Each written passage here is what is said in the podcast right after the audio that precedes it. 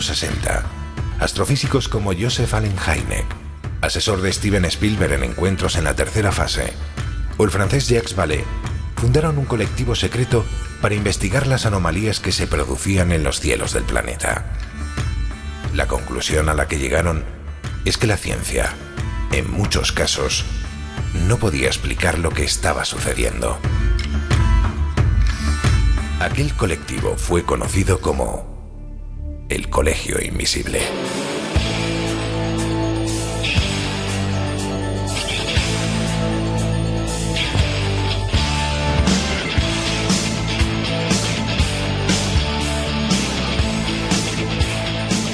El Colegio Invisible, con Lorenzo Fernández Bueno y Laura Falcó en Onda Cero.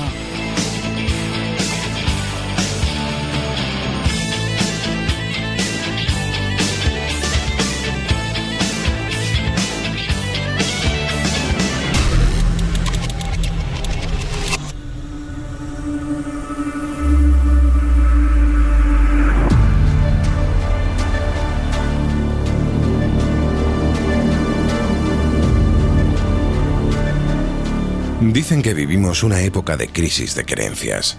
Y dicen que por este motivo están surgiendo iglesias que hasta no hace demasiados años podrían ser las protagonistas de una ficción de serie B.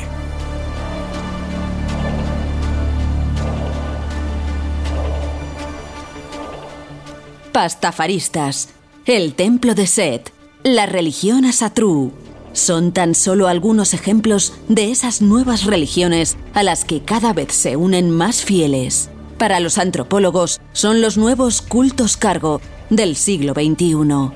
Hoy vamos a analizar algunos de los más indescriptibles. Iniciamos viaje.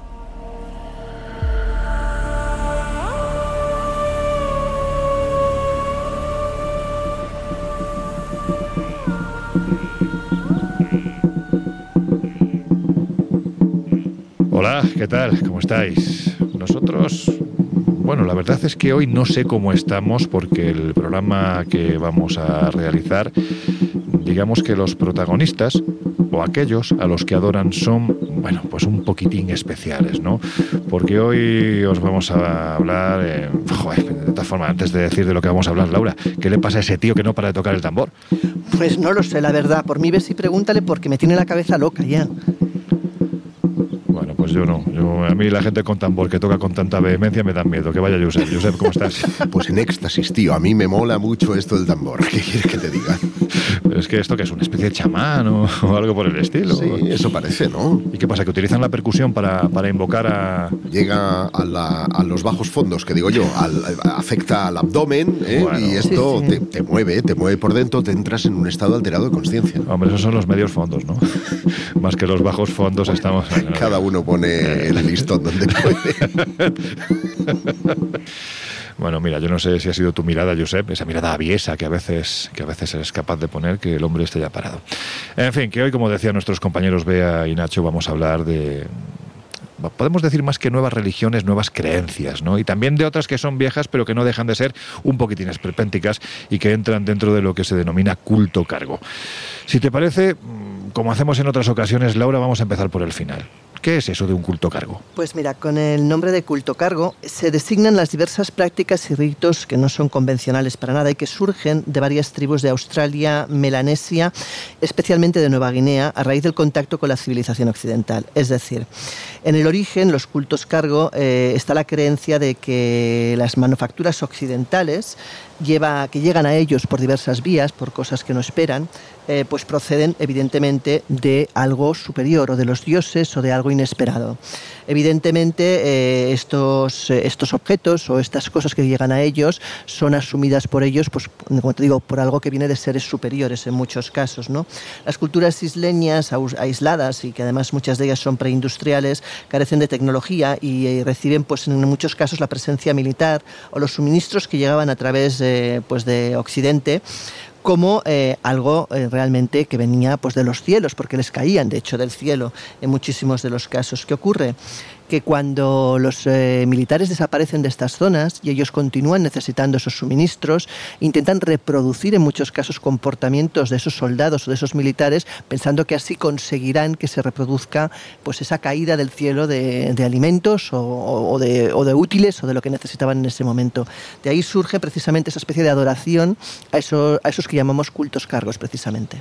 Es curioso porque esto no deja de ser lo más parecido, me da la sensación tal y como lo estabas contando Laura, a lo que por ejemplo pudieron interpretar siglos atrás pues eh, los nativos americanos cuando de golpe y porrazo ven llegar unos barcos de la lejanía, no saben ni lo que es un barco, no saben ni lo que es un caballo, porque también iban a, los caballos, y los soldados que iban parapetados de armadura. Em, es lo más parecido a crear un culto cargo, ¿no, Josep? Efectivamente, y esto demuestra que las teorías o quienes defendemos las teorías de que, existen los extraterrestres, pues pudieron tomar como dioses en la antigüedad eh, el desembarco ¿no? de naves espaciales y que les tomaran como dioses. Y fíjate, eh, Laura hacía referencia, por ejemplo, a ese episodio que dio lugar al culto de John Fromm. No voy a entrar porque sé que, em, hoy Jesús va a hablar de, ello. Ahora diremos dónde pero, está Jesús. Pero eh, en las islas de la Melanesia. Pero yo me encontré con un culto cargo muy singular en 2011 visitando Canadá. Y tuve oportunidad de visitar en un día libre que tenía la Galería de Arte de Ontario, es arte contemporáneo, eh, y en la segunda planta pues habían 175 dibujos, más algunas piezas eh, escultóricas de inuits, eh, ah. que en los principios del siglo XX, los, inuits son, vamos, los esquimales que todos conocemos, que habitan en, en Alaska y que a principios del siglo XX llegaban los occidentales, pues igual que en Vanuatu, dejando ahí sus alimentos, compartiéndolos con los nativos, y en esos dibujos pues veías el proceso en el que eh, estos eh, chicos, fundamentalmente niños, recibían todo ese alimento y trataban como seres especiales. Pero hubo un, detalle que a mí me llamó, como tú dirías, poderosamente la atención. Y era una pequeña estatuilla eh, labrada, que era la forma de un avión, que sin embargo, en lugar de, carlinga, en lugar de cabina, lo que tenía era la cabeza de un dios. No me digas. Es decir, habían creado un sincretismo entre lo que veían y lo que entendían. Entendían que aquello era obra de los dioses.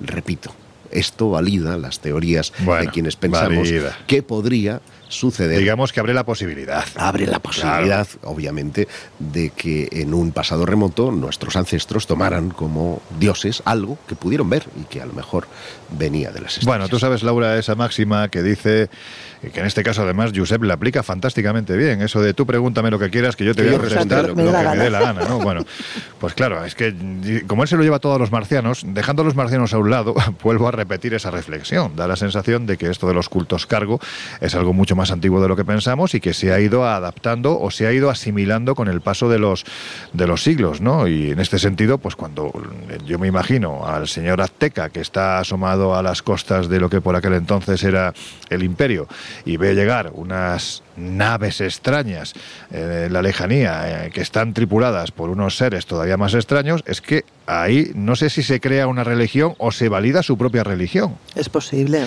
Que en un momento determinado, claro, ellos piensen, oye, es que nosotros tenemos unos señores que vienen de las estrellas o que vienen en este caso del este y fíjate, resulta que están llegando, pero no hay ninguna duda de que son los dioses. No, no, es que es fácilmente adaptable a eso, a esas creencias, lógicamente, y no se sabe qué fue antes, el huevo o la gallina indudablemente. Bueno, lo del huevo y la gallina, la verdad. Claro, no.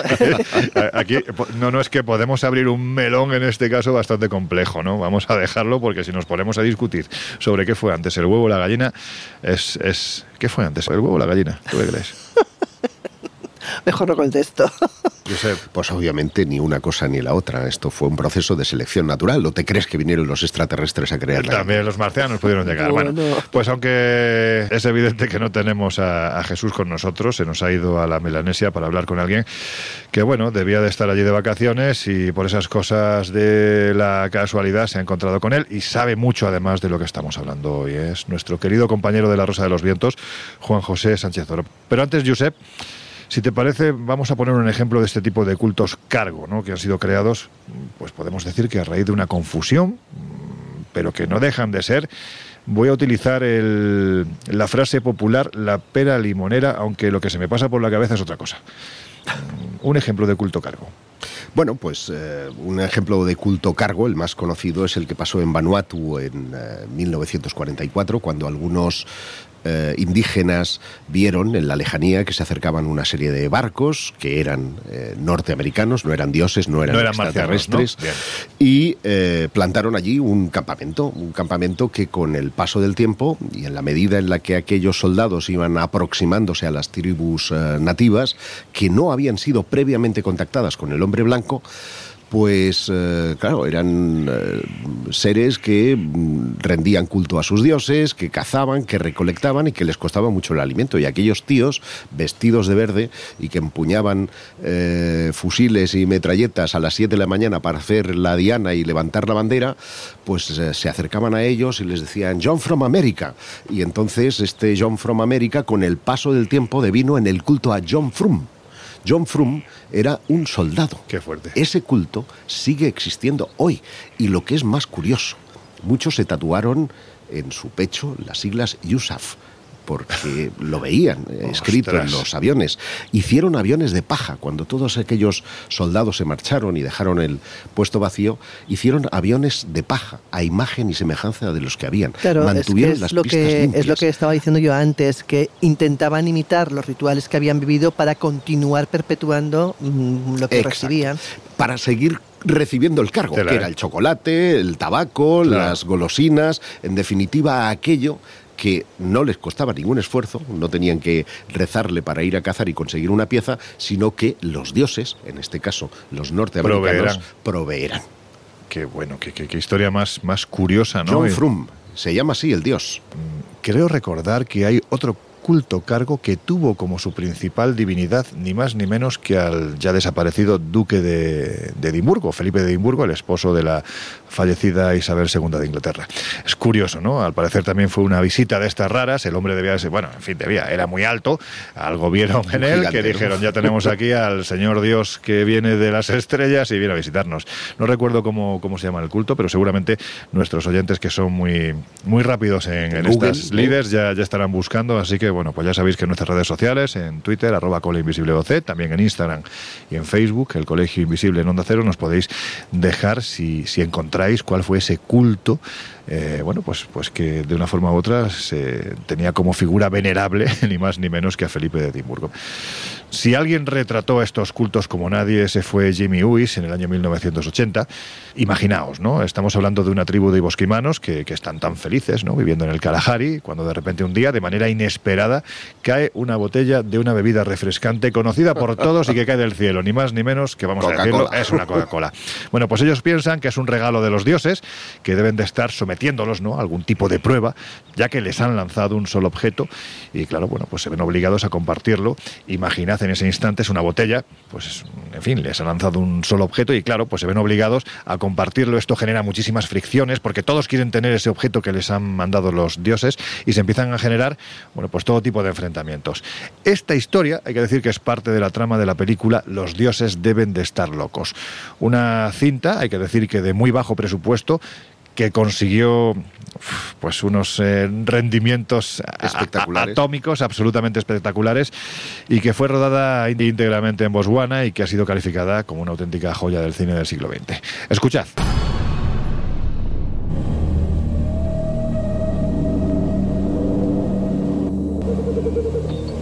Algo extraño cae del cielo. Algo que trae mala suerte de muy diversas maneras. ¡Eh, jefe! ¡Ahí hay otro! Esto está lleno de animales salvajes.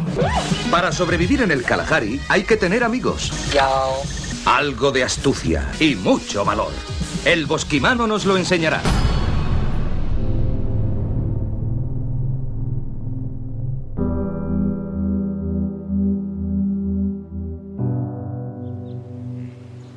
Bueno, pues en la segunda hora vamos a repasar algunos de estos cultos bastante singulares, porque hay que decir que los hay a porrillo, ¿no? Pero ahora vamos a acercarnos a, los más actuales, porque hay alguno que, en fin, ya, ya voy avisando de que son para flipar, porque es increíble que haya quien los practica.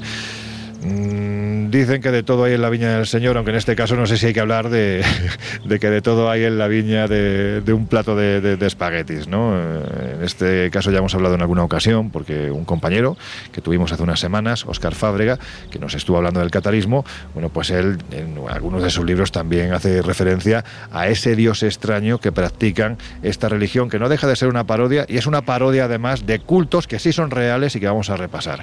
La religión del espagueti volador o pasta rafistas. Josep, a ti te gusta la pasta, ¿no?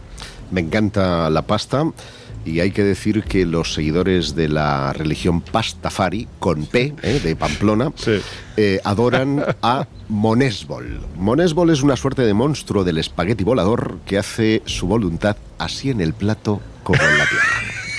No, no, oye, hay que decirlo así.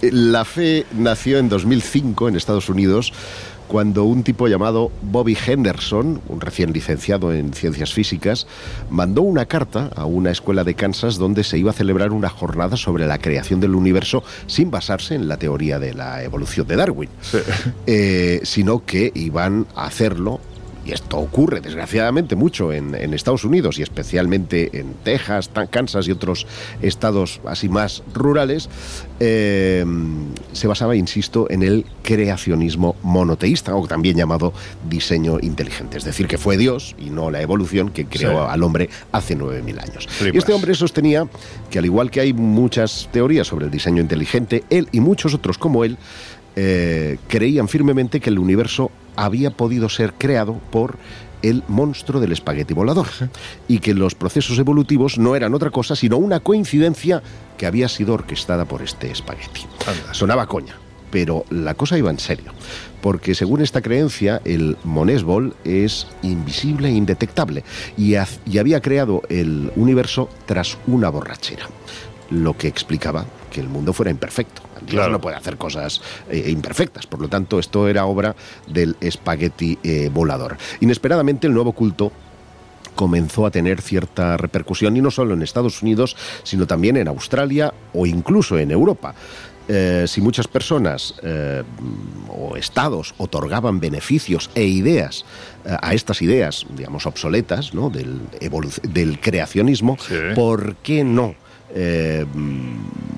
hacerlo a una cosa que directamente era disparatada, ¿no?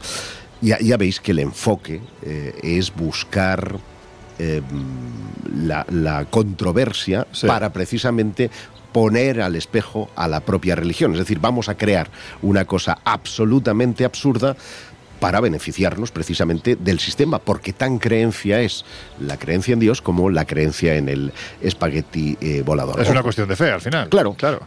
En, el fondo, y lo hablábamos hace unas semanas cuando hablábamos de satánicos, el, Instituto del Templo está haciendo lo mismo con la figura de, del diablo. En este caso, tomaron la del eh, espagueti volador. Y la premisa no era burlarse de nada, sino analizar racionalmente la fe en seres extraterrestres y en otras creencias sobrenaturales, ya que Monesbol igual era de etéreo que el propio Dios el Dios que todos eh, tenemos, y su cargo, es decir, el beneficio, no era 100% espiritual, sino que premia comer la pasta.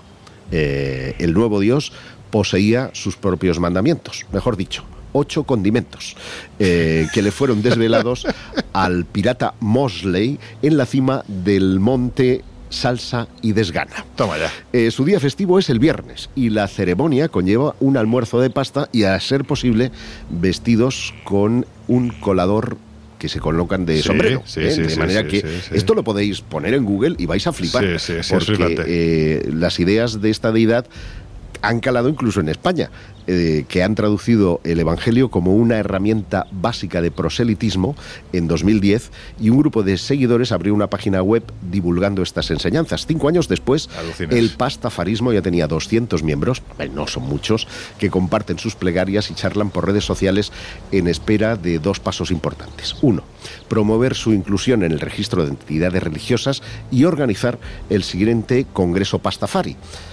La pandemia hay que decir que retrasó sus planes y desde 2017 eh, que tuvo lugar en Alicante una primera reunión, no, se han, eh, no, han, podido volverse. Estamos hablando, perdona, Josep, son 200 miembros en España, pero es que en el mundo hay miles. No, no, hay miles. Sí, sí, sí. Yo me, concentro aquí en el terruño, pero es evidente que hay miles en todo el mundo, porque está implantado casi en 35 países distintos. ¿eh? En octubre de 2020, la Audiencia Nacional de España desestimó su registro como religión diciendo textualmente, no puede pretenderse que se trata de una religión porque, visto su credo, estatus y mandamientos, no se aprecia en absoluto finalidad religiosa. Apostillaba la sala antes de detallar que sí podían inscribirse como simple asociación en el registro correspondiente. Es que es súper curioso porque además el dios en concreto, Monesbol, eh, también vamos a colgar la fotografía en nuestras redes sociales. Es como un pulpo. Es, que es, una albóndiga gigante con, con, brazos de pulpo que realmente es la pasta. O sea, es una cosa bastante curiosa que claro, yo lo que, lo que voy es a, hacer una reflexión con vosotros, ¿no? Y es el hecho de que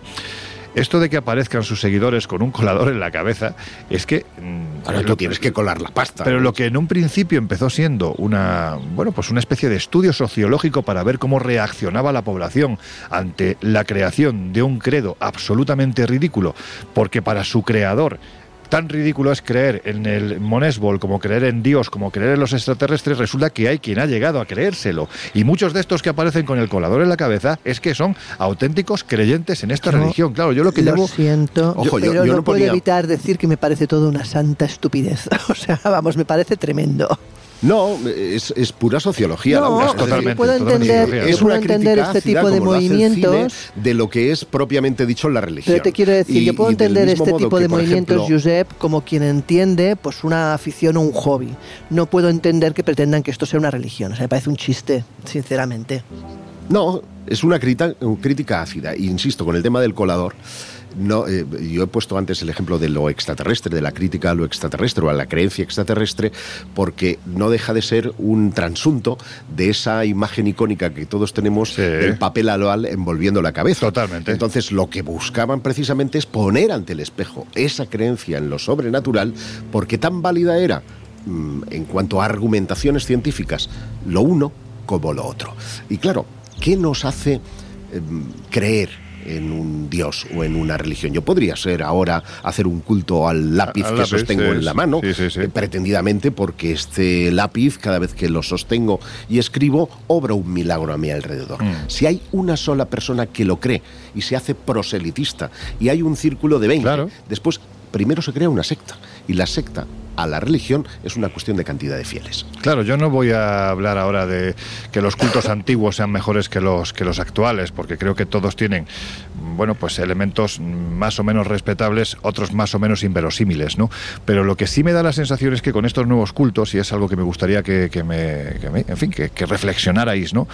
Es, es que da la sensación de que lo que se está viviendo es lo que se dice siempre, es decir, una crisis de creencias que lleva precisamente a que haya gente que se agarre a este tipo de situaciones o este tipo de cultos que, efectivamente son absolutamente ridículos, pues, pues como si fueran lo que van buscando, ¿no? Lo, que les alivia en esa parte de falta de creencias, ¿no? Bueno, sí, bueno, y, yo te diré más. Yo creo que en el fondo esto es la materialización.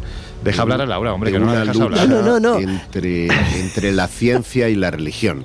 Es decir. Y no se calla, ¿eh? da igual, el, lo digas. El, el reivindicar el racionalismo por encima de la fe. Venga, Laura. No, no, yo, es que simplemente decir que si te consuela un espagueti volador, pues bueno, pues, ¿qué quiere que te diga? O sea, yo. Hombre, a mí particularmente no, pero hay 200 aquí en España que Se me ocurren otras cosas que, pueden consolar mejor, que un espagueti. Pero mira, me voy a meter en un jardín ahora, lo que pasa es que me voy a ir a otro ámbito, pero todo el mundo lo va a entender. Si a una elefanta rosa la fecunda por la trompa una pelusa y se crea una religión, lo del espagueti volador yo no sé en qué nivel está comparado con esto. Y eso es el budismo, perdón, el hinduismo. Claro, es que estamos hablando de una elefanta rosa fecundada por la trompa. Hablamos de una paloma que es el Espíritu Santo que fecunda a una virgen. Es que esto sí que es un jaleo, pero es que es así. Y esto sí lo damos por bueno. A ver, no voy a defender jamás un espagueti volador, por favor. Pero eso es a lo que voy. Es decir, que si analizamos todas las creencias, si analizamos todas las creencias, llegaremos a la conclusión de que todas tienen elementos. lógicas, evidentemente. Yo creo que lógica no es la palabra, Laura. Yo creo que lógica no. es la palabra. Creo que en este caso, porque sí, pues estamos hablando de fe. La fe es Aunque debiéramos de corregir una cosa, Lorenzo, y es, y es que es la génesis de la religión. Porque la religión en sí es un compendio de, instrucciones eh, que antes que la ley Mm. La ley judicial establece unas pautas y unas normas para saber diferenciar qué es lo bueno de lo malo, qué es el bien del mal.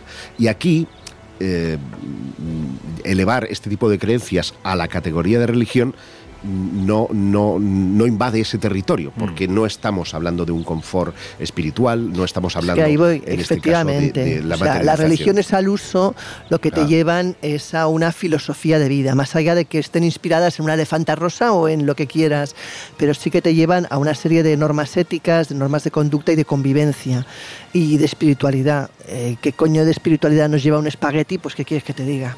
Entre tú y yo. No, no, sí está claro, o sea, pero a ojos nuestros, seguramente el que está metido ahí. A ver, hablamos del espagueti porque evidentemente es lo primero que ha surgido y es quizás la más ridícula de todas las que vamos a tocar esta noche. Y, escucha, eh, para, para, los que siempre dicen que nos metemos con los cristianos y no con los eh, musulmanes, eh, Mahoma también en ese Misraim volando. Ya, sí, sí, claro. Evidentemente. estamos hablando efectivamente que son elementos todas las religiones tienen la lógica porque entramos en el ámbito de la fe. Todas las religiones tienen metáforas o tienen inspiraciones que pueden sonar locas y des proporcionadas y fuera de lugar, mm. evidentemente. Otra cosa es que el mensaje que transmitan tenga un fin realmente que merezca la pena o que sea una estupidez. Dicho esto, lo que está claro es que hay quien considera esta estupidez como parte de su credo y de hecho se han levantado pues eh, ya las primeras iglesias en advocación al Monesbol en países, por ejemplo, como, como Rusia. Hay ya iglesias del, del espagueti volador. Pero está sonando esta música que es una auténtica maravilla. Es la banda sonora de Star Wars, ya sabéis, creada por el maestro John Williams. Y la cuestión es por qué de repente pasamos del espagueti volador y empezamos a escuchar esta, esta música absolutamente, bueno, pues brutal, ¿no? Que es el tema principal además de, la saga. Porque hay que decir que a veces la creencia, o sea, o más bien la, la, pasión por un contenido determinado, lo que puede ser un hobby, se puede acabar convirtiendo en una creencia, Laura. Y es que hay quien sigue la religión del yeidismo. Efectivamente, pero fíjate que para mí entre esta, que también puedes pensar que no deja de ser pues una fricada, y la otra hay una diferencia. Aquí sí que hay una filosofía detrás de modo de vida, cosa que considero que en el otro caso no lo hay. Y te cuento. En el caso del yedismo, que evidentemente está inspirado en la Guerra de las Galaxias, ah, hablamos de una mezcla que, que, además es que la película en sí está inspirada, o sea, todo lo que es el tema de la fuerza está inspirado cuando lo crea George Lucas en una mezcla de religiones como es el budismo, el taoísmo, el sintoísmo, incluso algunas creencias de, de origen céltico, es decir, ya está, tiene una base en cierta manera religiosa. Espiritual. Por eso, por eso puedo llegar a entender, aunque yo no lo haría, evidentemente, que haya gente que pueda seguir esta religión porque seguramente muchos de ellos la siguen por friquismo, no porque crean en la base religiosa que esto tiene, pero sí que es verdad que detrás hay una, una cierta moral o una cierta creencia religiosa y por tanto es más parecido a una religión. Fíjate Mm. que en Reino Unido el censo en 2001 era de 46.000 personas, hablamos del 0,4% de la población, que se consideraban pues, seguidores de esta religión. De hecho, era la cuarta religión más extendida del país. En Australia, en 2012, hablamos de 40.000 oyentes, en Nueva Zelanda más de 12.000 personas. Y todo empezó también como una broma, es verdad, eh, bueno, pues por, por, hacer una estadística, ¿no? por ver qué pasaba. Bueno, pues se sorprendieron mm. con los resultados. De hecho, en el censo realizado en 2001 en Reino Unido, se preguntó a la población por primera vez sobre sus creencias religiosas y un 0,7% de la población, hablamos de 390.127 personas, se describieron como Jedi.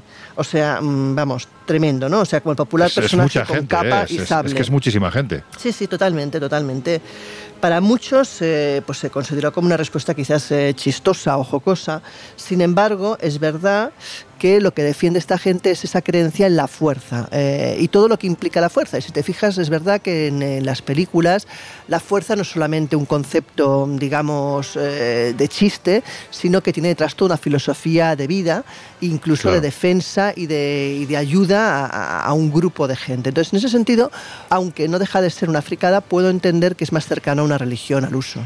Bueno, pues con esto nos vamos a quedar, os vamos a dejar unos minutos en compañía de nuestros queridos Jedi de los servicios informativos que nos van a contar lo que ocurre en el mundo y en España y enseguida volvemos. Ya sabéis, estáis en el Colegio Invisible.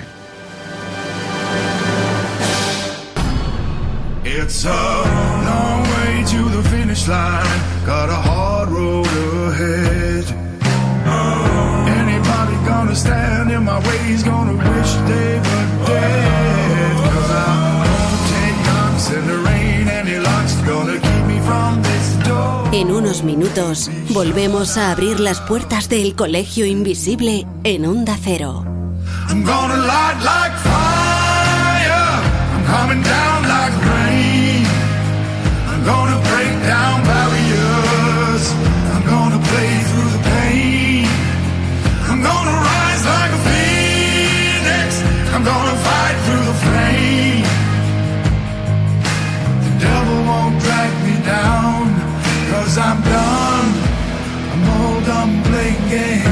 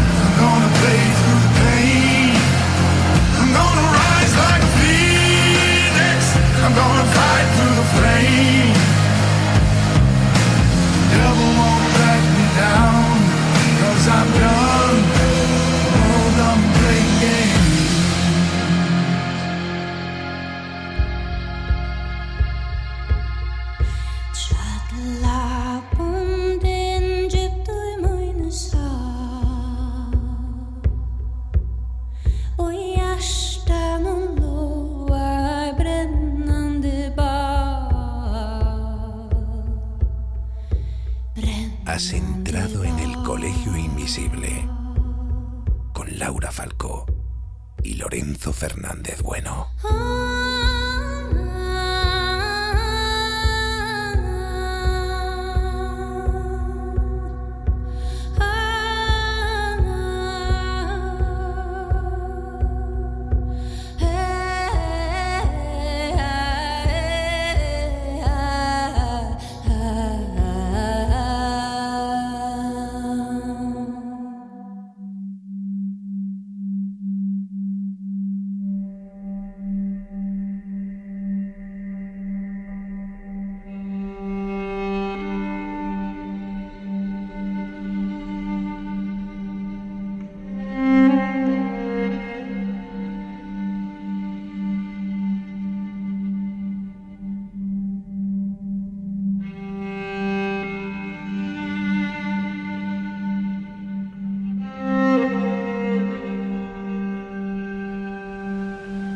Bueno, pues ya estamos de vuelta. Si te acabas de incorporar al Colegio Invisible de hoy, a ver cómo decimos esto. Hemos estado hablando de Monesbol. ¿Quién es?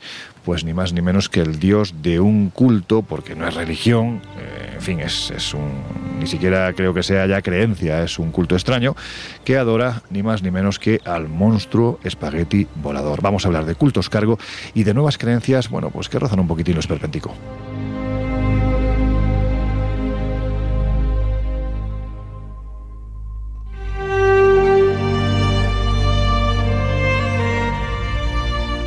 Aunque hay que decir, Laura, que hay otras que la verdad es que si el espagueti volador Monesbol hace cierta gracia dentro de lo que es lo, lo ridículo de que se pongan esos coladores en la cabeza para intentar contactar con, con la figura divina, hay que decir que hay otros cultos también de, como dirían los periodistas, de raza de reciente cuño, que no son tan graciosos. Por ejemplo, hay una de las iglesias, vamos a llamarlas así, que se ha creado hace no muchos años, cuyo lema es Salva el planeta, suicídate.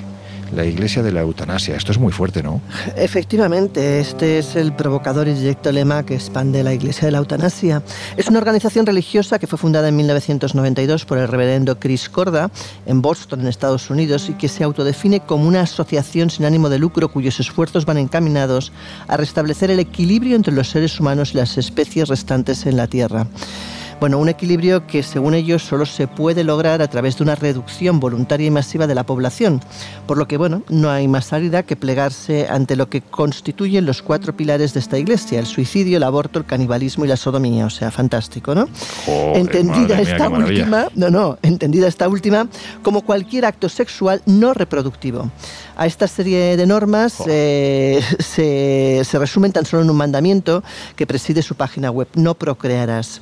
Junto a este mandamiento único, en la JOME encontramos también un contador que marca el crecimiento de la población mundial, que es verdad que es estratosférico y que se encamina hoy en día hacia los 7,500 millones de personas. Y según ellos sostienen, el culpable del desorden mundial sería el ser humano y su afán de reproducción sin límite.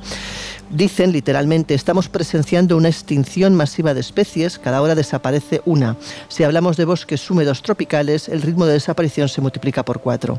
Según Chris Corda, que es su fundador, los miembros de la Iglesia de la Eutanasia no tienen que suicidarse. No es que ellos digan que la gente tiene que suicidarse, pero añade, medio en broma, que si alguien quiere hacerlo, de verdad, que espere hasta ser miembro de esta sociedad y que de esa manera se convierta automáticamente en un santo, sin ningún papeleo. Es importante, además, como dice él, que deje una nota de agradecimiento o echándole la culpa a la Iglesia y si lo desea cualquier tipo de herencia. O sea, bueno, Madre yo mía. creo que, a ver, no, no, yo no creo que exactamente promulguen el suicidio. Entiendo que la base que sostienen es cierta, es verdad que, que el ser humano es el peor enemigo para nuestro planeta, eso yo creo que cualquier persona con dos dedos de frente lo sabe, pero hombre, no sé, no sé si sus proclamas son las más adecuadas, aunque en el fondo, en el trasfondo de su, de su creencia, tengan una parte de razón sobre pues precisamente eso, que el ser humano evidentemente pues está cargando el planeta, y eso sí, pero en vez de defenderlo desde el punto de vista de la ecología, ellos lo defienden desde este punto de vista un poco quizás, o demasiado agresivo quizás. Bueno, extremo, yo creo que estamos hablando de un fundamentalismo muy, muy, muy radical, ¿no? Bueno, radical. eh, Estaba intentando buscar el dato porque no me acuerdo cómo se llaman los eh, pilares, esas estructuras eh, de piedra que contenían ciertas profecías para los tiempos que venían y que fueron derribadas por grupos fundamentalistas eh, católicos, anglicanos, para ser más, más concretos en Estados Unidos, porque uno de los argumentos es que sobraba gente en el mundo y una de las eh, sentencias o pronósticos es que el mundo no puede superar los 6.000 eh, millones de personas. A partir de ahí, mm, iniciativas como esta toman sentido para esa gente fanática y lo que puede ser una idea a veces atractiva para divertirse puede tener unas consecuencias terribles eh, de cara a la sociedad. Bueno, hay una cosa que en el fondo, si os fijáis, es cierta, y es que cada X años parece como cuando hay esa superpoblación, la Tierra se defiende, bien sea con catástrofes, na- catástrofes naturales o bien sea con pandemias. O sea, parece como si la Tierra tuviera su propio resorte Sí, pero de eso es darle regularización. combustible a- a- a los no, no, no. Evidentemente, yo no se, lo, no se lo pretendo dar, ni mucho menos. Me parece una barbaridad eh, la creencia de esta, de esta, yo le llamaría más bien secta, más que, más que religión, ¿no? Sí. Pero sí que eh, tenemos que tener claro que eh, en cierta manera pues el mundo la sobrepoblación no le favorece y eso es una evidencia y no podemos negarla. En eso estamos de acuerdo todos. No, yo pienso, te digo, yo estoy de acuerdo con esta, con esta gente en que efectivamente sobra mucha gente en el mundo. mm, Pues eso, sobra un fundamentalista como ellos. Así de claro, eso es lo que sobra realmente en el mundo. Ojalá la gente fuera un poquitín más moderada. ¿Sabes lo ¿no? peor? Y ahora igual saco el, el venado más conspiracionistas y eh, conspiracionista. Es que las élites son las que comulgan precisamente con este tipo de ideas tan vamos a decir marginales ¿Qué entiendes en por la- élites? la población no cuando hablo de élites me refiero a las grandes corporaciones me refiero a, a los líderes de las grandes corporaciones a los a las grandes instituciones en definitiva al- a, los personajes que dominan el mundo no me hagas decir nombre porque igual después No, bueno. tengo aquí eh, No, no, citas claro, judiciales pero- para dar y vender ¿no? No sé, yo, no acabo de verlo tampoco tan así. O sea, yo creo que, fíjate, o sea, hay sociedades que comulgarían en cierta manera con, con su primera proclama, no con la segunda, no la del suicidio, pero sí con la de no te reproduzcas, como por ejemplo durante mucho tiempo ha sido algunas comunidades asiáticas que han prohibido tener más de un hijo. China por ejemplo Ya, pero ¿Vale? eso no ha O sido sea- una opción, ¿eh? No ha sido una opción, ha sido una obligación. No, no, Ahí el efectivamente, Estado ha dicho, no efectivamente. puedes tener más de dos hijos. Pero efectivamente, pero al final la razón es la misma, es no cabemos. ¿Vale? O sea, te quiero decir que no sé si son las élites o simplemente son El- maneras el, de el pensar o de problema ver no el es caber o no caber, el problema es sostenibilidad, que es distinto, ¿no? Ya, pero es que esto es el debate de siempre, es decir, es sostenible que de repente no haya recursos para todos porque hay mucha gente que se está muriendo de hambre cuando aquí en el primer mundo estamos tirando la comida. De verdad que no hay para todos. Pero eso es otro análisis, eso es otro Claro. análisis, Loren. O sea, yo creo que un análisis es el que tú acabas de hacer, ¿vale? Que es cierto y además yo siempre he sido muy crítica eh, en el sentido de que en vez de dar, eh, por decir de manera, limosna, lo que hay que hacer es ayudar a crecer a esas comunidades. La limosna es pan para hoy, hambre para mañana y lo que hay que hacer es invertir precisamente Enseñar en esos pescar, países. ¿no? Más que dar. Efectivamente, y eso estoy completamente de acuerdo contigo y además a- pues hacer un buen, un buen circuito en la alimentación y en todo para que no hayan estos sobrantes, pero por otro lado también entiendo que eso es una cosa y la otra es entender que es verdad que en el mundo eh, cuando hay eh, sobrepoblación se producen otro tipo de problemas, como la deforestación, etcétera, que también existe y es innegable.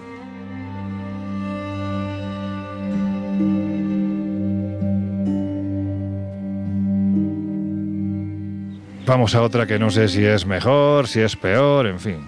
Desde luego, sí da la sensación de, que tiene un punto también peligroso, ¿no? Mirad, hace años se puso muy de moda la iglesia del anticristo. La cosa podía haberse quedado ahí, de no ser porque esta gente se tatuaba ni más ni menos que el 666, que esto es totalmente libre, es una elección que cada uno puede tomar, lo que pasa es que, bueno, pues había niños con el 666 tatuado en la frente. Y además crecieron con el apoyo de los medios americanos de una forma absolutamente demencial, vamos. No voy a decir más, simplemente escuchad. ¿Qué podría pasar por la cabeza de un padre que somete a su hijo a este agudísimo dolor? Por cumplir la voluntad de quienes ellos llaman Jesucristo o Papito. Yo soy Jesucristo, Jesucristo hombre.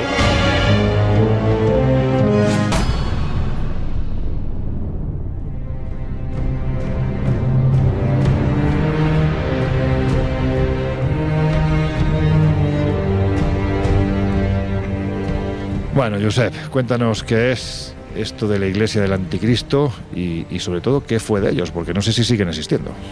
Pues eh, José Luis de Jesús Miranda, que es un empresario puertorriqueño radicado en Miami, en Estados Unidos, y reconvertido en predicta- eh, predicador, se hacía llamar, o era conocido con el, el alias del apóstol, doctor, papá, Dios y eh, principalmente Jesús hombre y papi. Papito, papito. Y le llamaban papito, por eso me hace gracia, porque Me- es que la menuda primera era Qué papito. maravilla. Je- Jesús-. Jesucristo hombre y papito. Claro, claro. claro, es que... Bueno, pues es, esta joyita se convirtió al, eh, y verás por qué digo lo de joyita, ¿eh? se convirtió al evangelismo mientras cumplía una pena de prisión por narcotráfico y asesinato. toma ya. Y allí tuvo una epifanía entre Claro. rejas, ¿vale? Pero estaba colocado o no estaba colocado. Claro, la epifanía Uno puede tener una epifanía hasta cuando está cagando, con perdón que se puede decir eh, por la hora. El caso es que em, estando Lo mismo creas un nuevo, un nuevo culto. yo No digo Igual nada, no hay. ¿eh? No me extrañé que lo hubiera y que fuera la caca del WhatsApp el, el- el logotipo. Bueno, el caso es Bueno. que este hombre, después de, de esa revelación entre rejas, eh, dijo ser Jesucristo resucitado como el anticristo. Toma ya. Toma ya, exactamente. Y además se tatuó el número 666 en su antebrazo y en la mano derecha tres S. No una doble S, que tendría un significado Sí, más político, más nazi, sino sí. tres, que son salvos, siempre salvos. Ese era el lema de esta iglesia del anticristo.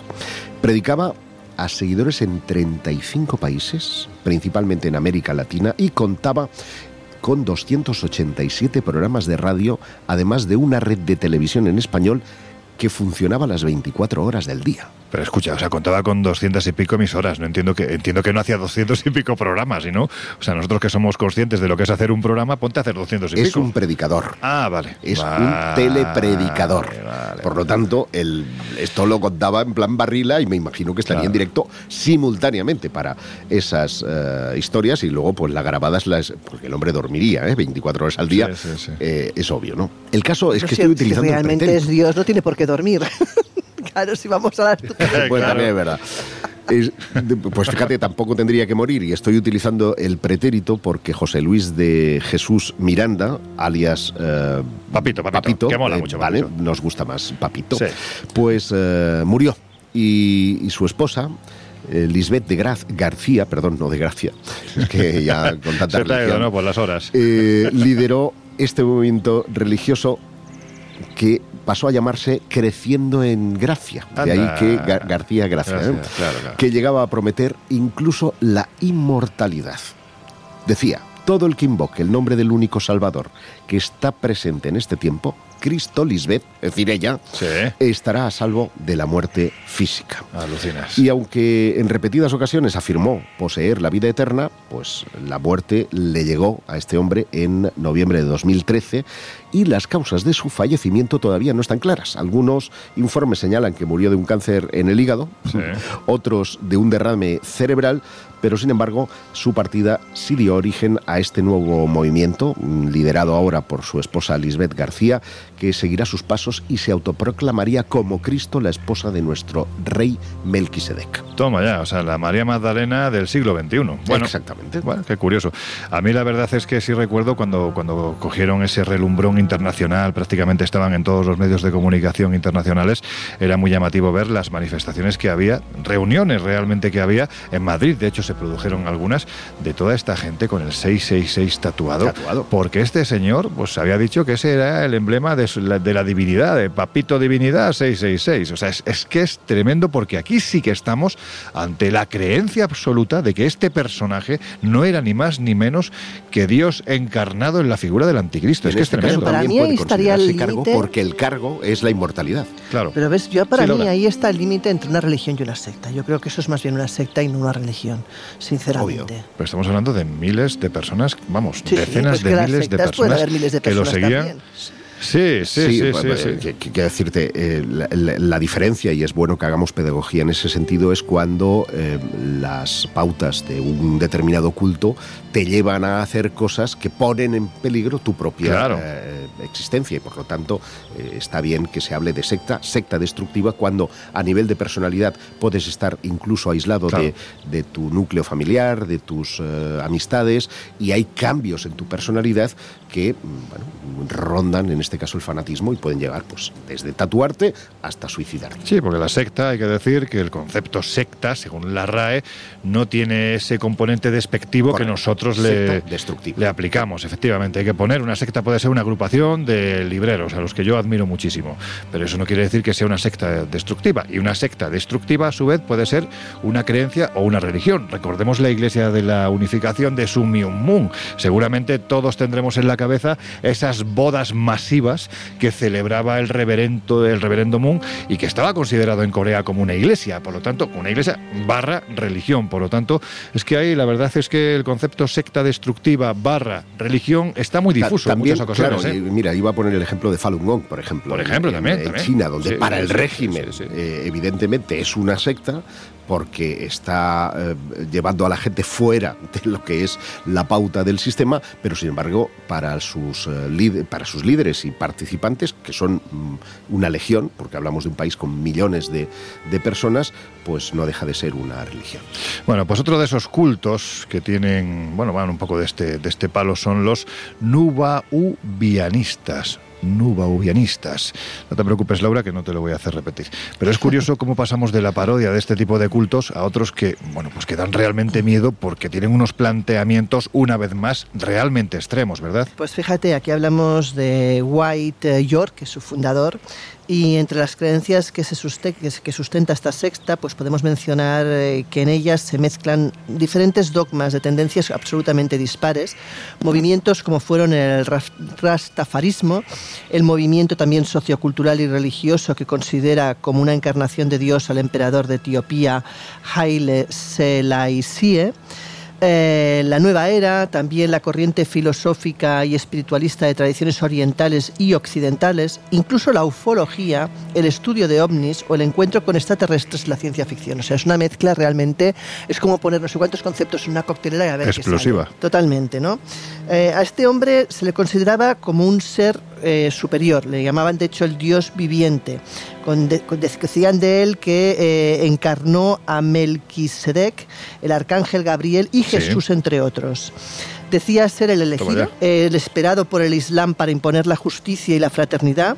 Señalaba que, que él provenía del planeta Rizq, o sea, que no sé ni qué planeta es ese, sinceramente.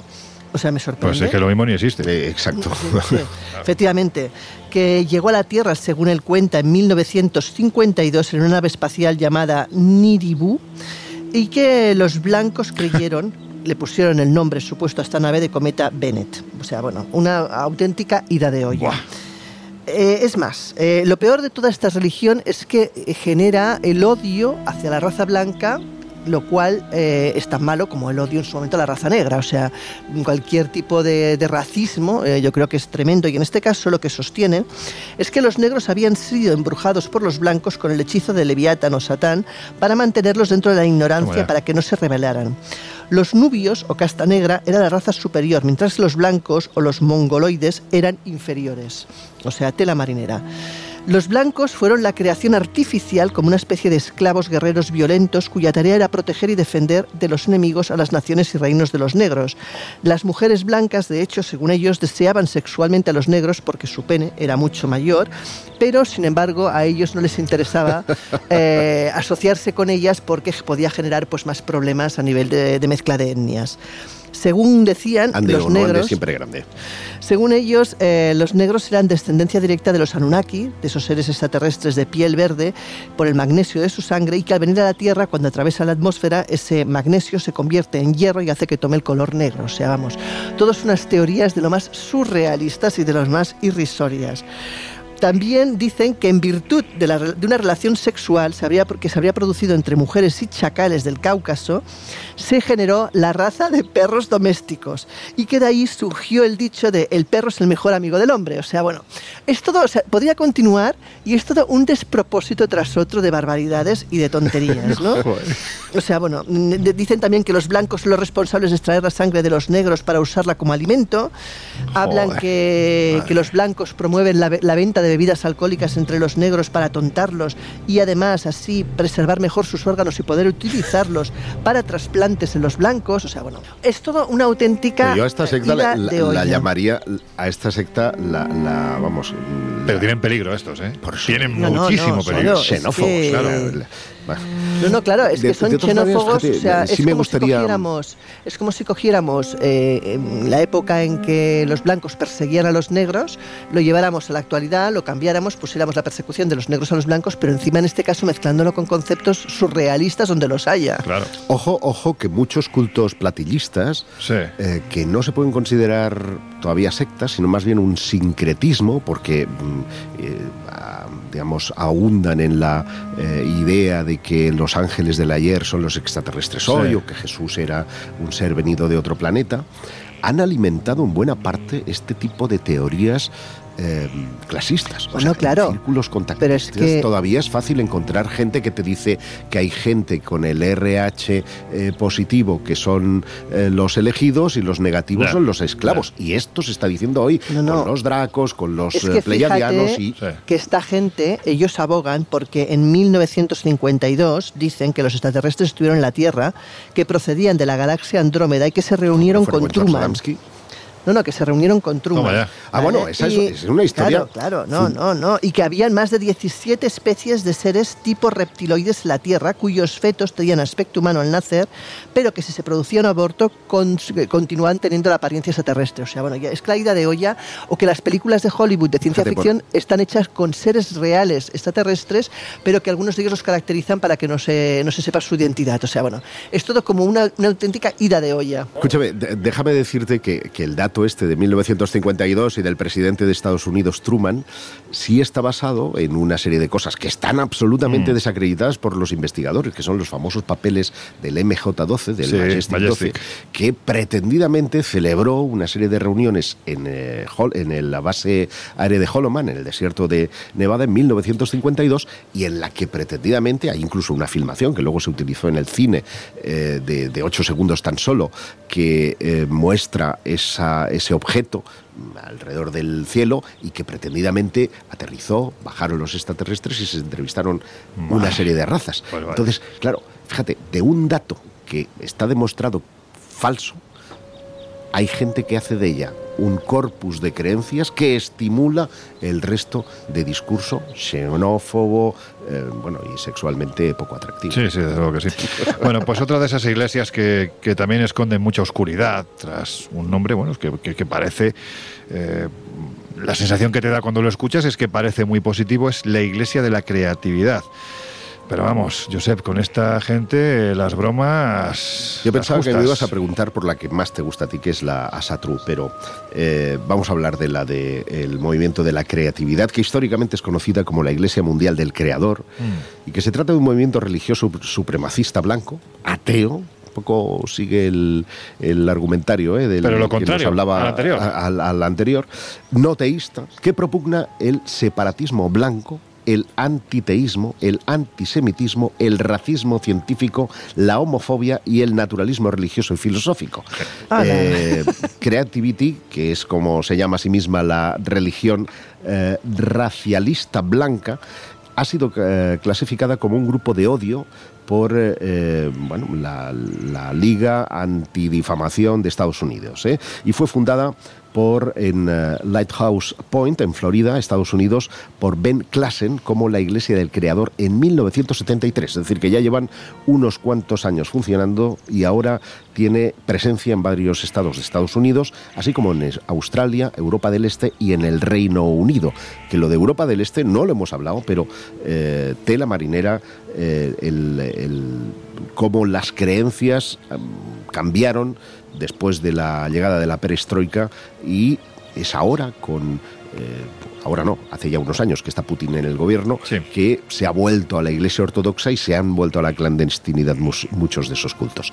Pero bueno, como digo, la creatividad eh, es promovida por dos organizaciones, la Creativity Alliance, eh, conocida como la Iglesia de la Creatividad, y el Movimiento de la Creatividad, dos grupos que tienen orígenes comunes, ambos se crearon en 2003, después de que el sucesor eh, de Klassen, que se llama Matthew Hale, eh, a quien había rebautizado la organización como la nueva Iglesia del Creador, fuera arrestado y sentenciado a 40 años de prisión. Supuestamente la cosmovisión de esta iglesia es naturalista y racialista y basa en sus valores eh, en la supervivencia, expansión y avance de la raza blanca, según lo que este grupo clasifica como las leyes eternas de la naturaleza, la experiencia de la historia en lógica y sentido común. Los miembros del grupo creen en una guerra santa racial entre eh, las razas blancas y no blancas. Esto incluye el resto, la blanca y el judíos, resto, vamos. negros, Claro, personas no blancas de raza mixta, etcétera, etcétera, Claro. etcétera. Y bueno, eh, ahí están. Ahí están. Joder, qué pena que estén ahí. qué pena que no podamos decir, ahí no están. Bueno, pues sí, efectivamente ahí están. Y además, un poco el objetivo de este programa de hoy ha sido advertir de que hay cultos de los que te puedes partir de risa y otros que son francamente peligrosos. Peligrosos. Por eso nos hemos venido, además, que no lo hemos dicho, estamos en un muy cerca de un terreiro en Galicia donde se llevan a cabo hechos que desde nuestro punto de vista hay que denunciar. Es decir, se ha puesto muy de moda dentro de estos nuevos cultos, de estas nuevas creencias, de esa necesidad casi casi innata que tiene el ser humano por agarrarse a algo que le dé la certidumbre de que más allá de esto puede haber algo, por poner un ejemplo, o que puedes contactar con el ámbito espiritual. Bueno, pues se han puesto muy de moda los terreiros, lugares en los que en España, también en otras partes de Europa, pero principalmente en España porque es la entrada desde Latinoamérica, pues se realizan rituales, por ejemplo, de tomas de ayahuasca, que son absolutamente falsos. Tened cuidado, os van a levantar lo que llevéis en el bolsillo. Este tipo de rituales, como cualquier otro ritual, tiene un contexto, tiene un lugar y tiene una tradición histórica que aquí en España no tenemos. Por eso nos hemos venido aquí, porque en esta línea de denuncia que estamos llevando a lo largo de este programa de hoy, pues también hay que denunciar de este tipo de cosas. Y me parece perfecto, porque además la gente eh, cae en el tema de la ayahuasca, Claro, cae en el tema del temazcal, claro. cae en un montón de historias que tienen, como tú muy bien dices, un contexto regional, histórico, antropológico, que no es para divertirse. Es decir, uno tomaba ayahuasca cuando tenía que tomar una decisión vital en, en, su existencia y quería ver a sus muertos, tener un contacto con el más allá. Hoy la toma la gente pues, para pasárselo bien y saber que, por curiosidad, esto no funciona así. Si es que no te llega a intoxicar, porque ha pasado hace unas semanas, de hecho fue precisamente en Galicia, donde uno de estos falsos ayahuasqueros pues eh, envenenó literalmente a algunos de los participantes y muchos de ellos terminaron en la UBI. Por lo tanto, hay que tener mucho cuidado con este tipo de cosas. En fin, que nos han quedado algunas ahí en el tintero. Efectivamente, a mí una de las que más me gustaba, pero ya no hay tiempo porque tenemos que dar paso a, Jesús, que no sé si anda en la Polinesia, en la Melanesia, en alguna esia de estas anda, eh, acompañado de Sánchez Oro para hablarnos precisamente de los cultos cargo desde algún lugar del mundo.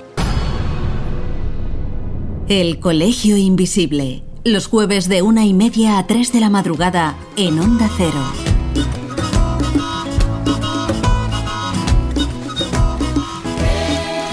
Ostras, Juanjo, madre mía. Y parece que empieza a haber ya bastante bastante ambiente, ¿no? Sí, sí, sí, sí, sí, se está animando, ¿eh? Se, está animando. Dentro de nada, dentro de nada esto va a comenzar aquí el espectáculo. Un espectáculo bastante insólito. De todas maneras, oye, en confianza yo te digo que yo quiero mucho a, a Josep, a Laura, a, Lorenzo, pero ya agradecía yo en algún viaje tener un poco de apoyo más, más escéptico, que muchas veces me quedo ahí, me quedo en minoría.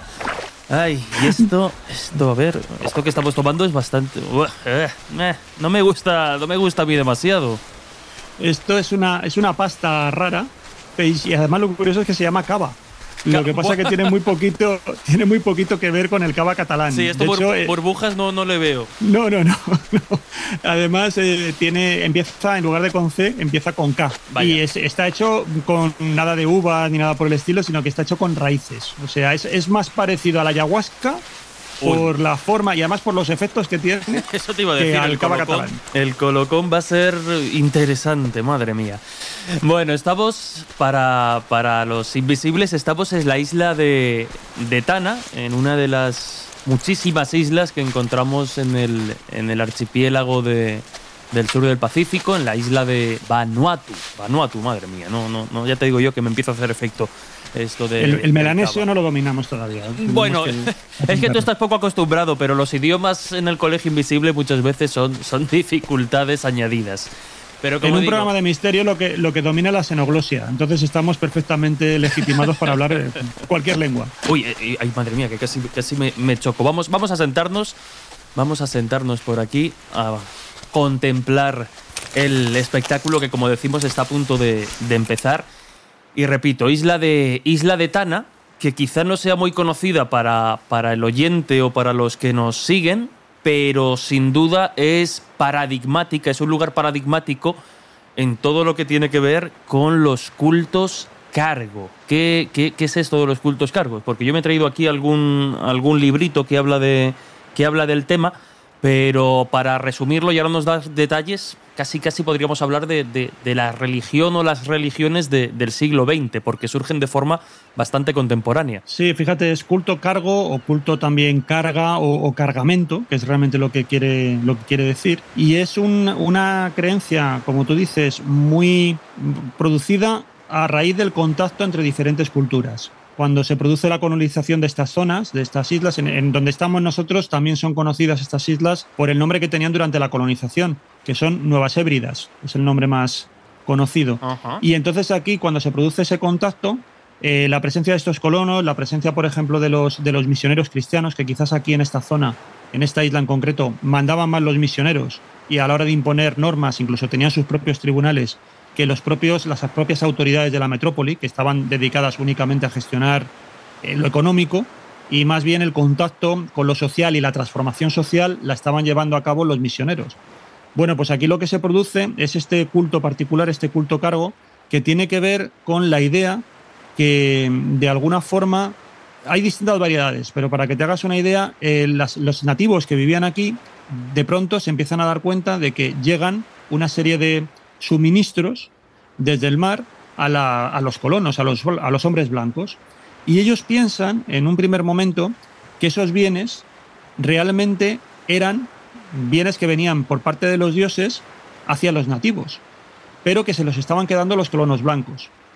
Entonces consideran que ahí hay una especie como de, de hurto y que realmente algo está fallando. Entonces, a partir de esta idea general, de esta idea genérica, empieza a surgir un culto hacia esos cargamentos, hacia la recuperación del control de esos, cargamentos y tratar de quitarse de en medio a estos colonos. O sea que es un movimiento por un tanto subversivo, que luego tuvo diferentes variaciones, y sobre todo eh, la fascinación que les provoca porque ellos no están al corriente de cómo se fabrican las cosas Eh, en, las sociedades industriales. Entonces ellos simplemente ven que empiezan a llegar cosas, creen que les corresponden a ellos, pero que ahí hay unos intrusos que se han puesto en medio y que se están quedando con esos, con esos cargamentos y solamente les llegan algunas migajas. Eso sería un poco la semilla de estos cultos cargo. Luego ya fue variando a partir de otra serie de cosas que sucedieron. Ujú. O sea, claro, yo entiendo entonces que como nos has explicado un poco, la, la- la película es que estamos ante bueno, pues unas sociedades hasta el momento, hasta estas fechas recientes de, bueno, sí, Segunda Guerra Mundial aproximadamente, hay varias etapas, ahora nos dirás, pero personas o sociedades que estaban incomunicadas o cuyo contacto con el exterior, precisamente por la situación de- de las islas, había sido limitado y de repente empiezan a ver cosas que, que- les sorprenden y que no habían visto eh, nunca. Sí, es cierto que también aquí hay algunos antropólogos que se quejan de que quizás en la denominación de culto cargo está eclipsando la verdadera razón por la cual se produce el culto, el culto cargo.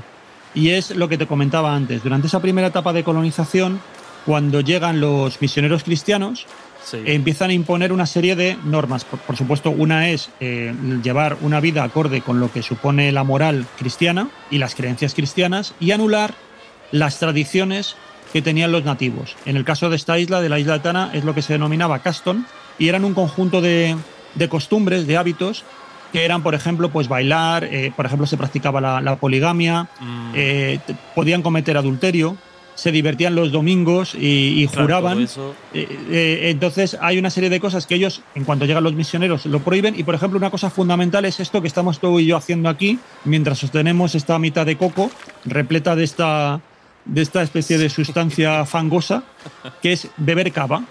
Eh, cava lo prohibieron porque eh, era la planta, eh, ellos te practicaban un ritual semanal, que era reunirse, todos los hombres, además se tiraban toda la noche tomando cava, poco a poco, sorbo a sorbo, porque era, eh, como tiene efectos psicoactivos, les permitía comunicarse con sus antepasados. Entonces, claro, era una de estas plantas que denominamos, digamos, de poder, en un entorno ritual, y, naturalmente eh, reforzaba más eh, su afecto, su apego a las propias creencias que a las creencias cristianas. Entonces, como ellos imponen todas estas prohibiciones, incluso ya te digo que los misioneros llegaron a tener sus propios tribunales y, y ejercer castigos condenándolos a trabajos forzados a, la población que no aceptaba esta nueva moral cristiana, va a surgir justamente, y aquí ya hay diferentes versiones, pero una de las que, comentan es que justamente muchos de estos ancianos de, la comunidad de, la isla de Tana, eh, tomando cava, tuvieron la visión de un hombre que se identificó como John Frun. Este John Frun, curiosamente, era un eh, norteamericano, o bueno, luego va a ir cambiando, pero al principio era como un europeo que aseguraba que les iba a liberar. Pero para liberarles, lo que tenían que hacer era, curiosamente, tenían que dejar de hacer todas las cosas que les habían pedido, eh, les, les habían obligado a hacer los misioneros. Por ejemplo, les- les- lo que le dijo John Frun en esta visión era que tenían que tirar el dinero, que tenían que tirar toda la ropa occidental, sacar a los hijos de las escuelas, dejar la iglesia y volver a vivir conforme a las reglas que hemos dicho antes, ¿no? las costumbres castro. Y efectivamente, ellos lo hicieron. Eh, estos nativos creyeron esta, esta visión que tuvieron de John Frun y se hizo todo un movimiento subversivo que, que empezaron a lanzar el dinero al mar, empezaron a matar una serie de, cerdos que tenían para hacer grandes banquetes de bienvenida hacia este nuevo Mesías y naturalmente entonces sí que intervinieron, porque entendieron que era una rebeldía en toda regla, intervinieron las autoridades coloniales y se llevaron a todas estas personas, se las llevaron a la prisión de Por Vila y ahí, bueno, fueron sometidas a, tortura, ¿no? a, prisión y ahí surgieron también ya no solamente la idea del Mesías John Frun, sino la de sus primeros mártires. Y esa fue la primera etapa del movimiento que acaba más o menos en el año 1941, pero ya se consolida como una especie de, ya- digo, de acto más bien de tratar de sacudirse el yugo de la colonización a partir de este, curiosamente, un Mesías que era blanco, y que por lo tanto parece que era dentro del mismo poder colonial el que les iba a liberar.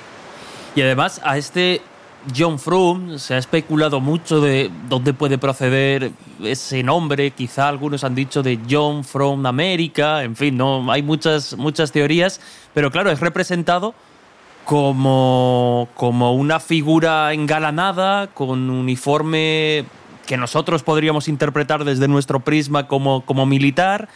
Y claro, muchas ya de las eh, representaciones religiosas dentro del contexto de, este culto eh, son objetos que nosotros reconocemos perfectamente desde nuestro prisma del siglo XX, siglo XXI, pero que para ellos eran nuevos. Pues, por ejemplo, aviones, antenas y estas cosas. Eso es, hay una, una evolución del culto.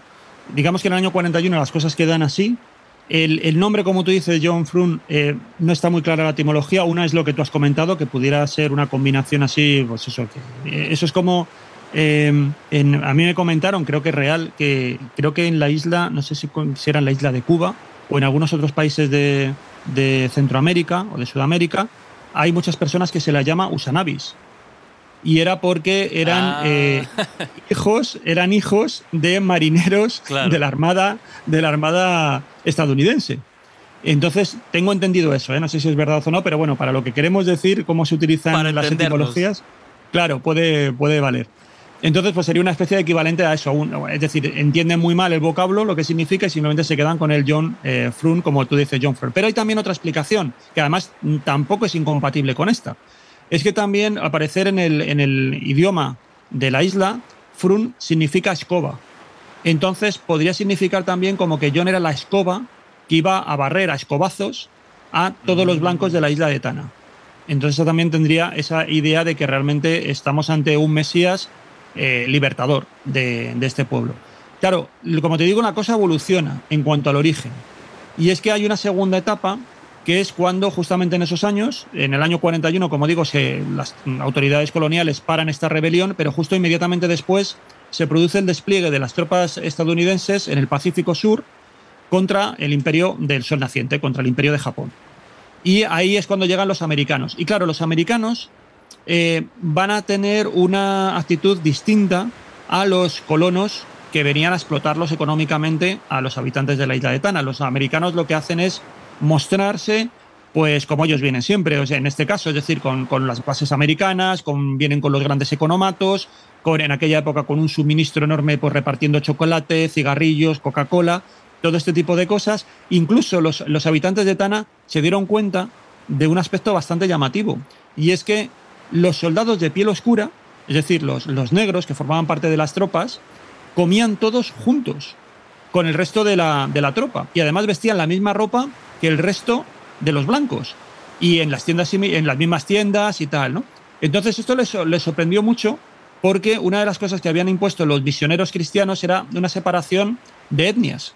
Los blancos colonos iban por un lado y los nativos de la isla de Tana iban por otro. Entonces, claro, cuando ellos vieron que estos norteamericanos y sobre todo estos negros que con los que empatizaban y se identificaban bastante convivían en principio sin ningún problema, aparentemente, luego todos sabemos lo que era el racismo que había en Estados Unidos y también dentro del ejército, pero a sus ojos, claro, veían una, una proximidad eh, y, una, y una cercanía que no, que no habían visto con los colonos. Entonces eso va a hacer que John Frun poco a poco se vaya americanizando, se vaya convirtiendo cada vez más en estadounidense y empieza a extenderse la idea de que realmente este John Frun vive, su casa está en un volcán que hay en la isla, un volcán que tiene unos 3.000 metros de altura. El, el Yasur puede ser o algo así. Exacto, ese volcán que además, bueno, mm, todavía hay humea y tal, y resulta que dicen que, claro, ¿cómo, cómo llega allí? Bueno, pues dicen que hay como un túnel que va desde ese volcán hasta eh, Estados Unidos, y John Frun lo que hace es que lo recorre y de vez en cuando va y viene, por eso se sigue apareciendo de vez en cuando alguna persona. El, cambio ya final es cuando eh, al mismo tiempo que se va reforzando esta figura de John Frun y se va haciendo cada vez más eh, norteamericano, pues de pronto, claro, los estadounidenses se van. Se van por donde han venido. Entonces se queda ahí una sensación de, frustración, una sensación un poco de orfandad por parte de estos grupos, de estos seguidores de este culto cargo, y entonces tratan de que vuelvan los norteamericanos, o que por lo menos vuelvan los suministros que parece que estos norteamericanos traían. Y es ahí cuando ellos van a, hacer unas pistas eh, para hacer una especie de, de aeropuertos para que ellos puedan aterrizar. Lo que tú comentabas, van a hacer una especie de pájaros avión hecho con cañas y con ramas y tal, que realmente asemejan mucho a lo que son las avionetas que, que tenían los norteamericanos. Hacen unas torres que recuerdan también a las torres de control que tenían también en los aeropuertos que ellos crearon en la, en la isla.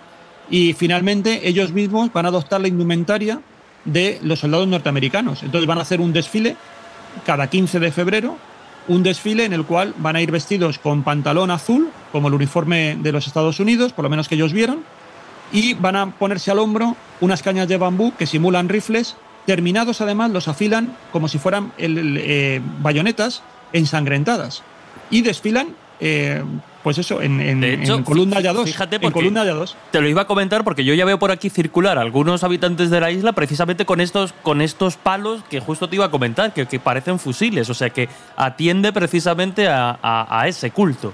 En unos minutitos, cuando además toda la ceremonia reproduce miméticamente lo que, hacían los- lo que ellos vieron que hacían los norteamericanos, en unos minutos, si nos acercamos ahí en la, en la gran esplanada que ellos utilizan Ajá. para hacer esta procesión, veremos que la ceremonia comienza eh, Uy, veremos, con el izado ¿eh? de la bandera. Tienen una- una- unas banderas norteamericanas que recuperaron de, esa, de ese momento, cuando estaban conviviendo aquí con los estadounidenses, y hacen un izado de la bandera y, y a continuación se ponen a desfilar en columnas de a dos, eso sí, con el ritmo, ya combinándolo luego con danzas eh, nativas, pero haciendo cánticos de que, de que vuelva otra vez eh, América, de que vuelvan aquí otra vez estos dioses que les suministraron esos, esos bienes tan valiosos. Juanjo, estamos hablando de todo, de todo esto y a mí me viene, por ejemplo, a la mente también un poco la, la relación, no sé si con mucho sentido o no, pero de aquella leyenda también que se hablaba de los dioses blancos, con la llegada precisamente eh, tanto de los españoles como del resto de potencias del momento a América.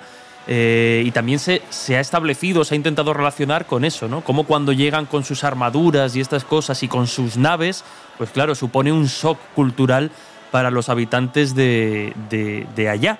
Y también me lleva un poco a la, a la reflexión de si este mismo proceso que, que- que sucedió aquí en la isla de, de Tana, es decir, con la llegada pues, primero de los misioneros cristianos, después ya con los estadounidenses, si este tipo de, de- reacciones o procesos no habrá generado otros mitos en el pasado u otras ideas o incluso, claro, cuando vemos determinadas piezas que vistas desde el prisma de- de- del siglo XXI interpretamos con alienígenas, con seres con escafandra, con trajes espaciales y estas cosas, pues es un poco el mismo proceso, ¿no?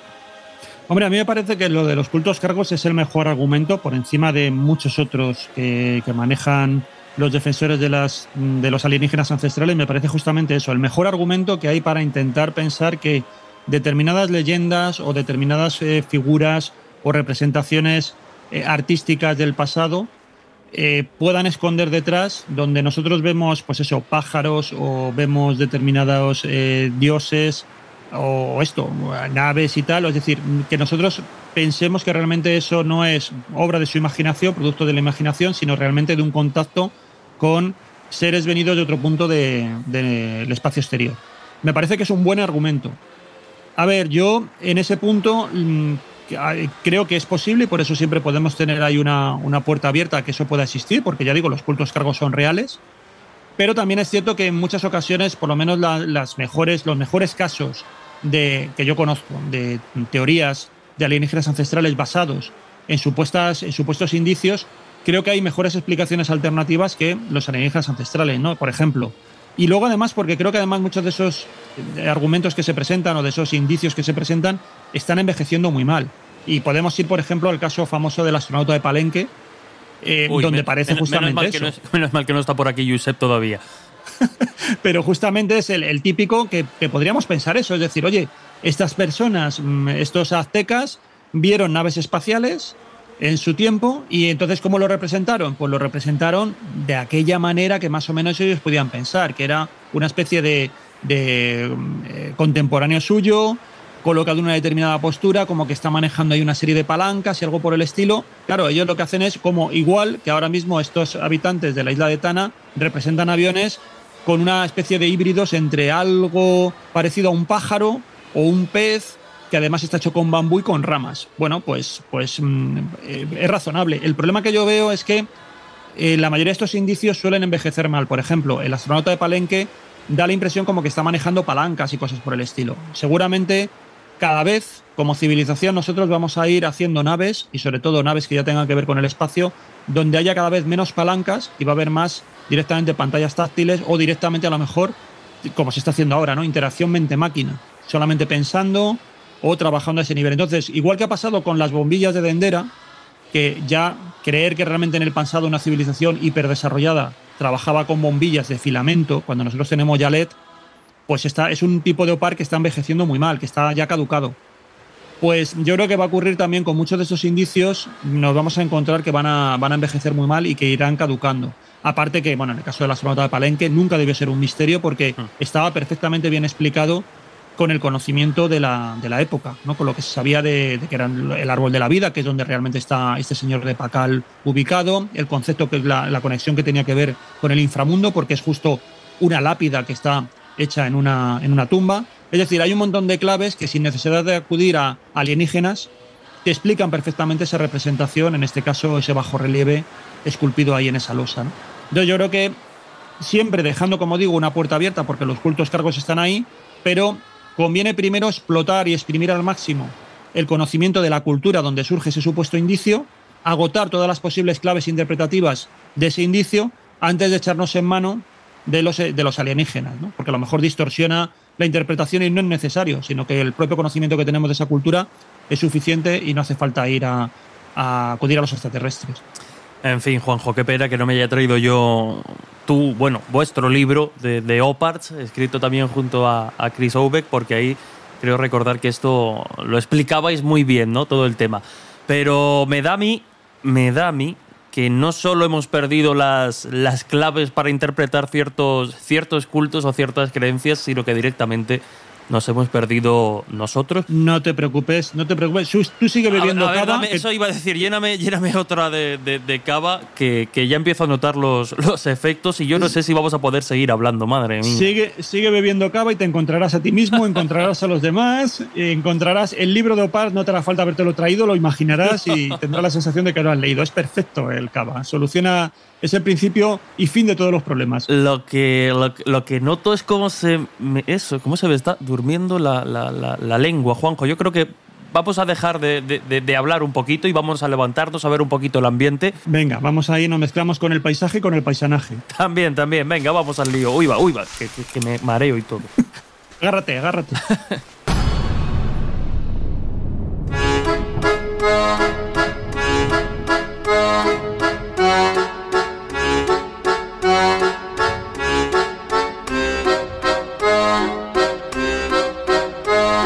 Historias así solo ocurren en el Colegio Invisible.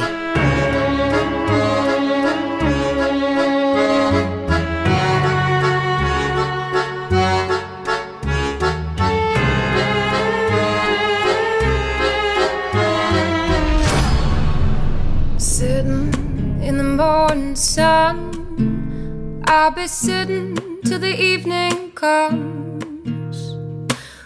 watching the ships roll in, and I watch 'em roll away again. Y ahora sí, llega el momento de las reflexiones, de las conclusiones, aunque en este caso me da la sensación de que todo el programa de hoy ha sido una conclusión constante. ¿no? Estamos hablando de hasta qué punto, y esto os lo pregunto a vosotros dos, ¿dónde está esa fina línea que separa la creencia, el culto, la religión del esperpento? Claro, yo te quiero decir, yo creo que por un lado tienes lo que son creencias que te dan valores para vivir y te dan valores para, para convivir en comunidad y hacer el bien. Por otro lado están aquellas sectas, que yo denominaría sectas, desde luego, que lo que, pro- que lo que promulgan no es precisamente el bien y que además lo que puede generar es que sea autodestructivo. Y por otro lado está esta especie de fricadas y de locuras que no promulgan nada realmente, que lo que promulgan son tonterías y que no van a ningún puerto y que como mucho, pues bueno, son cultos a, hobbies, llamémoslo así. Hobbit del Señor de los Anillos, que también puede ser otra, otra nueva religión. Por ejemplo. El culto a los hobbits. También podrías, ¿por qué no? Claro. Josep, venga, dale. No, lo, lo, ha dicho muy bien Laura. Religión es aquello que aporta un valor, una paz espiritual. Otra cosa son denuncias, eh, que es lo que pretenden sí. cultos como los espaguetis, las albóndigas, o eh, en este caso las sectas que pueden tener, a veces no, ¿eh? pero pueden tener una derivada eh, peligrosa. En cualquier caso, sí pone en evidencia cualquiera de estas tres eh, posibilidades que el ser humano siempre ha necesitado muletas para avanzar.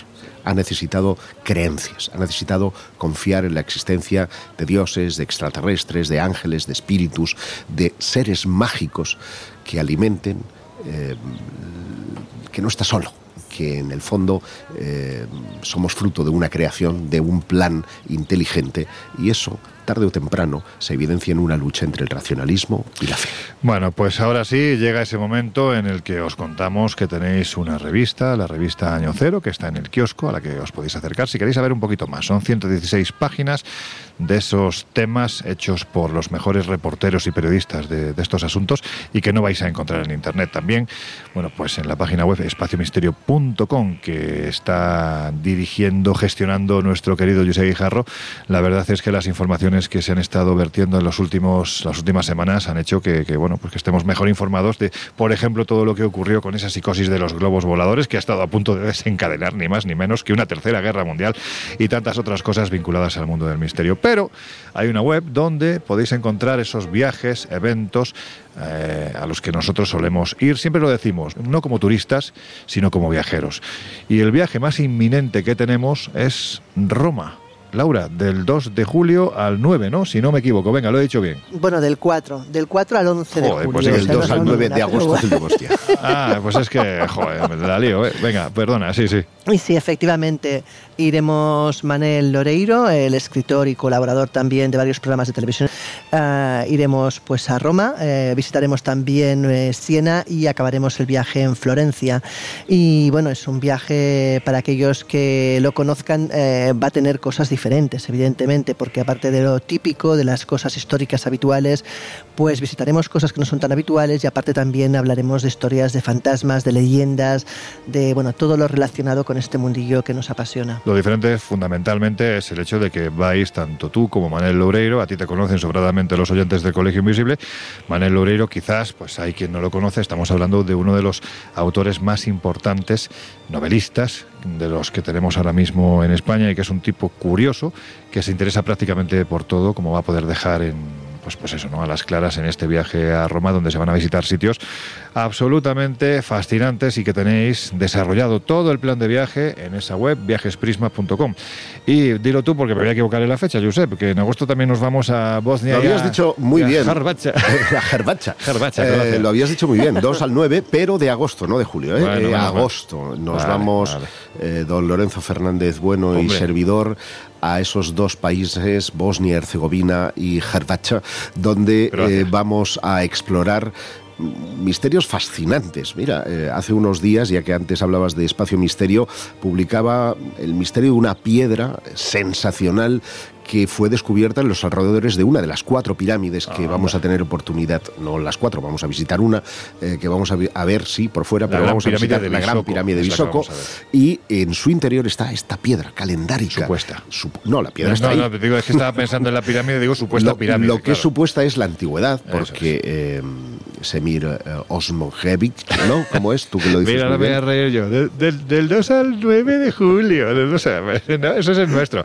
Semir Osmanagic. Osmanagic. Osmanagic. Pues Osmanagic eh, sostiene que tiene 100.000 años de antigüedad. Sea de 100.000 años o de 10.000, lo que sí se ha descubierto en ella es que hay un mapa estelar fascinante que bueno, se remonta a una civilización desconocida de la que no tenemos eh, noticia hasta, hasta ahora. Es uno de los ingredientes. Vamos a estar en, el lugar de las apariciones de Medjugorje, vamos a estar viendo ciudades que fueron devastadas por la guerra como Sarajevo, como Mostar. Sarajevo que es una pasada de bonita, es una ciudad ahora mismo de las culturalmente además muy activa, es una pasada. Muy vamos a ver Esvrenica y vamos a estar también en Croacia en dos lugares icónicos como son Dubrovnik, maravillosa perla del Adriático y como no podía ser de otra manera en la capital Zagreb, que tiene también sus historias relacionadas con Tesla, que tiene mucho misterio incluso cañonazos a una hora del día. Bueno, pues nada, esperemos que sean salvas.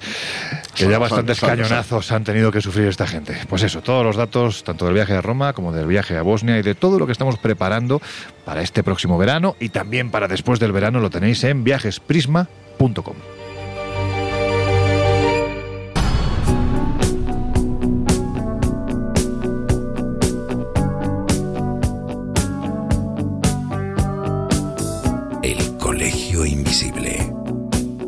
Fernández Bueno y Laura Falcó en Onda Cero.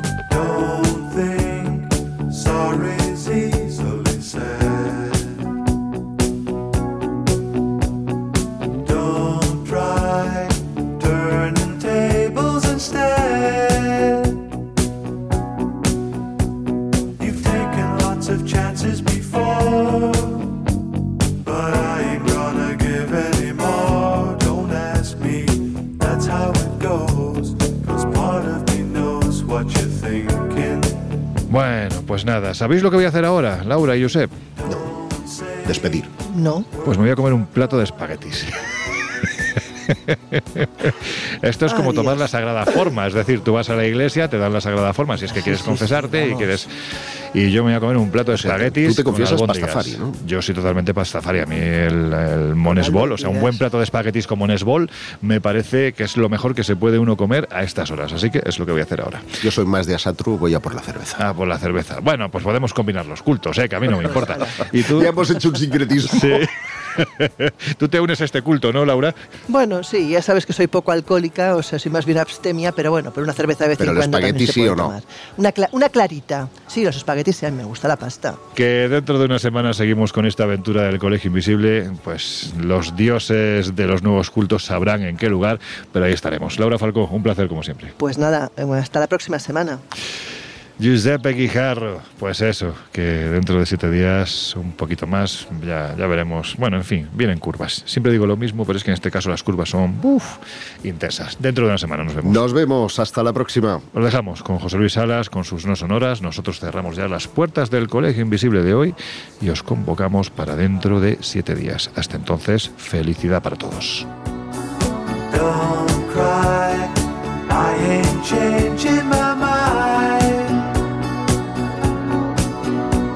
So find another fool like before.